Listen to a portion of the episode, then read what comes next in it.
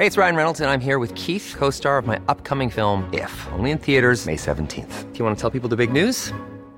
All right, I'll do it. Sign up now and you'll get unlimited for $15 a month in six months of Paramount Plus Essential Plan on us. Mintmobile.com slash switch. Upfront payment of $45 equivalent to $15 per month. Unlimited over 40 gigabytes per month. Face lower speeds. Videos at 480p. Active Mint customers by 531.24 get six months of Paramount Plus Essential Plan. Auto renews after six months. Offer ends May 31st, 2024. Separate Paramount Plus registration required. Terms and conditions apply if rated PG. Dixo presenta Factor Kaiser con Max Kaiser. Dixo is back. Información trascendente con Max Kaiser. Factor de cambio. Factor Kaiser. Como todos los viernes, las 10 en 10.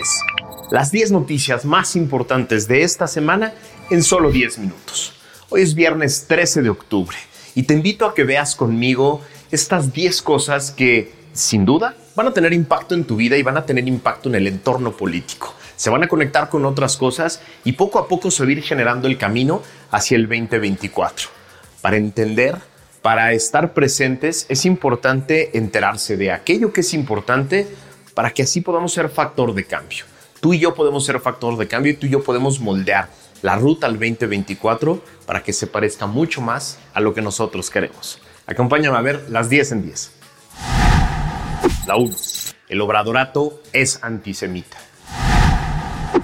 El viernes por la noche, el grupo terrorista Hamas, financiado por Irán, atacaba distintas poblaciones con miles de misiles primero, pero después con un número imposible de cuantificar de personas armadas con todo tipo de armas de alto poder que cruzaron la frontera en distintos tipos de vehículos para asesinar, torturar y secuestrar a civiles israelíes que pasaban por la calle, personas en sus casas, además de una indescriptible masacre en un concierto público y otros lugares públicos. Con esos hechos claros y contundentes y a la vista de todo el mundo, de manera inmediata, los líderes de todos los niveles, de todo el mundo democrático, se pronunciaron claramente y sin ningún tipo de condición o explicación en solidaridad plena con el Estado y el pueblo de Israel y expresaron su rechazo absoluto y sin ningún tipo de margen al conjunto de actos terroristas y a los asesinos del grupo terrorista Hamas. La candidata del Frente Amplio, Xochitl Galvez, el sábado muy temprano en la mañana, apenas se enteró de los hechos, puso en sus redes, cito, el extremismo y la violencia nunca serán la vía de para solucionar conflictos. Rechazo las acciones del grupo terrorista Hamas, mi solidaridad con las víctimas de este ataque al pueblo israelí y con la comunidad judía en México. Pasaron 48 horas y el silencio de López y Claudia fue ensordecedor. Mientras, ambos permitieron que el hijo del presidente, diputados, senadores, gobernadores y comunicadores afines desplegaran el odio que tenían guardado hacia la comunidad judía e israelí sin ningún tipo de freno o responsabilidad. Cuando finalmente habló el presidente, fue todavía peor, porque se declaró neutral y absolutamente desinteresado en el conflicto. Y con eso le soltó la correa a sus huestes antisemitas. La 2. ¿Qué significa que López se diga neutral ante un ataque terrorista? La mañanera del lunes pasado, López trató de hacer un discurso sobre la paz y la no intervención en conflictos de otros países y dijo, cito directamente la transcripción de la mañanera de la página oficial del gobierno para que no haya errores ni interpretaciones. Lamentamos mucho lo que está pasando por este enfrentamiento de palestinos de israelitas. Es decir, la postura del presidente de México es absolutamente clara reconoce al grupo terrorista Hamas, calificado como un grupo terrorista por la gran mayoría de las democracias del mundo, como miembros o parte del pueblo palestino. Esta confusión es gravísima y tiene implicaciones nacionales muy trascendentes que voy a dejar en forma de preguntas para que tú formes tu propio criterio.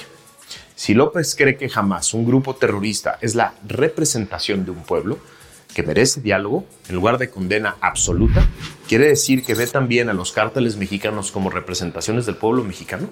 ¿Considera López que el terror que ejercen a través de la violencia los cárteles mexicanos son expresiones del pueblo y no simples delitos violentos que merecen justicia? ¿Considera López como aceptable el uso de la violencia brutal, masiva e ilegítima como forma de expresión de un pueblo?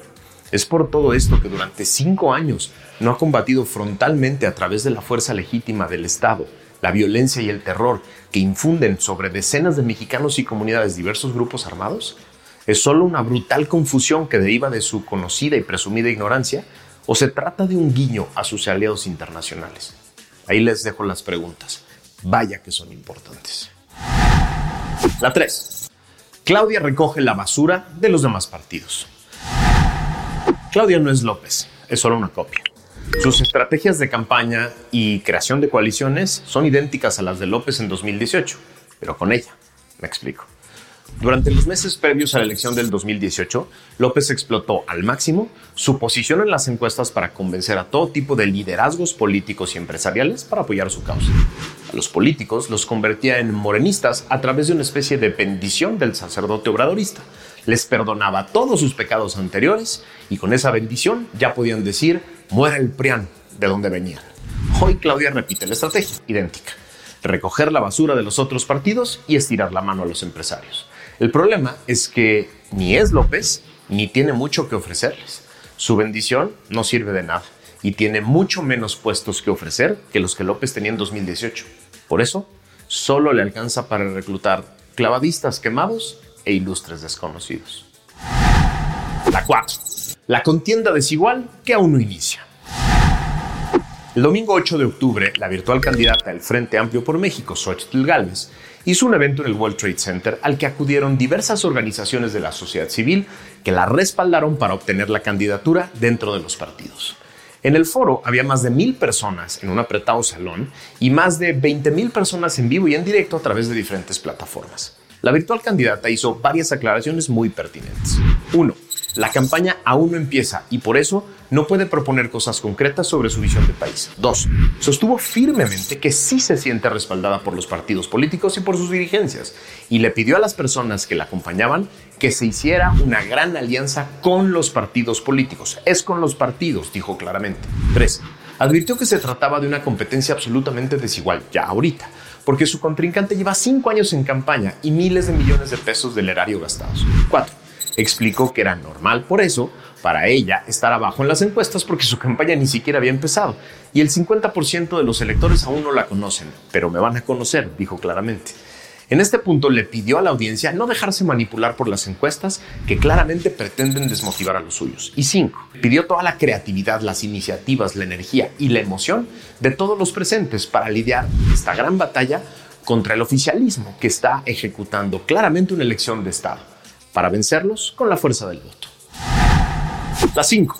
Los hospitales fantasmas de dos exgobernadores del Edomex. En una nota de la plataforma Animal Político de esta semana nos enteramos de que Erubiel Ávila y Alfredo del Mazo entregaron contratos para construir 10 hospitales en el Estado de México a personas que tienen vínculos claros y están ligadas al expresidente Peña Nieto y al exprocurador Murillo Caram. Y a pesar de haber invertido 997 millones de pesos en estas obras, todas quedaron inconclusas. Rubiel Ávila y Alfredo del Mazo prometieron construir 10 hospitales que servirían a los habitantes de las regiones más pobres, pero no cumplieron. Todos siguen en obra negra y no han atendido a un solo paciente pese al gasto de casi mil millones de pesos entre el 2012 y el 2017. ¿Será por este tipo de casos que el exgobernador del Mazo le entregó el Estado a Morena y el senador Ávila se pasó al verde para apoyar a Morena?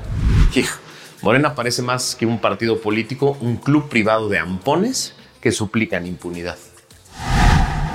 La 6. La secretaria de Gobernación miente ahora en el Senado. La señorita que cobra como secretaria de Gobernación que en realidad trabaja como vocera de la campaña de Claudia, fue a mentir ahora al Senado. Sin ningún tipo de pudor o dignidad propia, preguntó, ¿por qué habríamos de cambiar la estrategia de seguridad si hoy nos está dando resultados? Es decir, el sexenio del récord de homicidios, en el año 5 de gobierno apenas, el récord de desaparecidos, el récord de periodistas y activistas asesinados, el 81% del territorio ocupado por el crimen organizado y 175 grupos del crimen organizado, y además de la renuncia total del gobierno a enfrentarlos, la señorita alcalde dice en el Senado que la estrategia de seguridad está dando resultados y no le van a mover una coma. Es decir, la campaña de Claudia está dispuesta a decir la mentira que sea para mantener activa y movilizada su porra, y no tendrán rubor alguno para decir este tipo de mentiras absurdas, porque lo único que les queda es cerrar el ranchito y que no se escape ninguna oveja. La 7. López balconea a dueños de medios.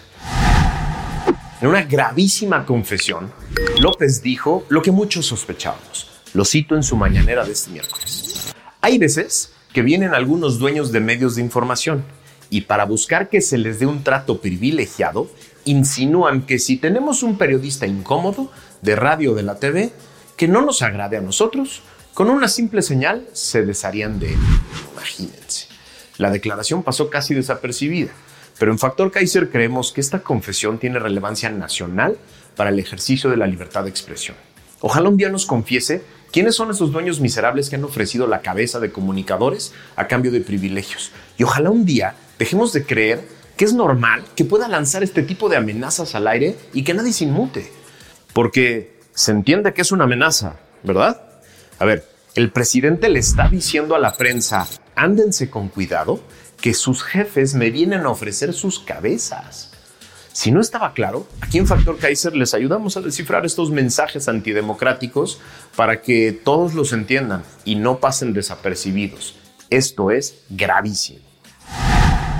La 8. Pemex, la petrolera más endeudada del mundo, dice The Economist. La revista británica The Economist, que leen como referencia los líderes económicos, políticos y sociales más relevantes del mundo, incluye en su edición de esta semana un reportaje muy completo sobre la petrolera más endeudada del mundo, Pemex. No solo se refiere al monto de más de 100 mil millones de dólares de deuda como un lastre brutal que hunde a la empresa, sino que alerta del riesgo que implica los miles de millones de dólares que le ha transferido el gobierno solo para tapar hoyos y pone las alarmas en el lastre que le va a dejar a la próxima presidenta. Es decir, el mundo ya sabe del absoluto desastre que es la empresa que dice el obradorato que ya rescataron. La 9. La venganza presupuestal de López al Poder Judicial. López puede gastar un billón de pesos de más en sus obras emblemáticas y puede transferir miles de millones de pesos a Pemex para tapar hoyos financieros. Pero eso sí, le exige pobreza franciscana al Poder Judicial. Qué chingón, ¿no? En una clara venganza a la reconstruida autonomía del Poder Judicial, que tanto desprecia López, mandó a sus diputados a destruir en el presupuesto de egresos los fideicomisos que administra el Poder Judicial para atender temas laborales muy concretos. La trampa discursiva y mentirosa es la de siempre sirven para mantener privilegios.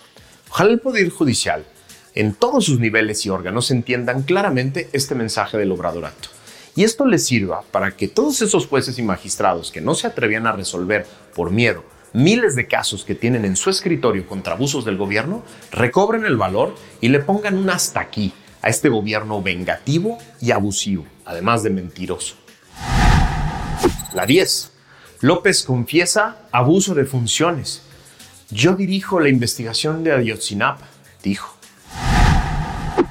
En otra de sus lapsus de honestidad estúpida, López confesó que abusa de sus funciones y usurpa facultades que la Constitución y la ley no le confieren. En su mañanera del jueves dijo sobre el caso Ayotzinapa, cito, yo personalmente estoy conduciendo la investigación, yo la estoy dirigiendo. Ah, chinga. Es de esas declaraciones que pretenden reafirmar el aquí mando yo pero se trata de la confesión absurda de la usurpación de funciones que solo tienen las fiscalías, que son autónomas, por lo menos deberían de serlo, al Ejecutivo por definición constitucional, y que deberían de estar investigando sin tinte político este terrible caso.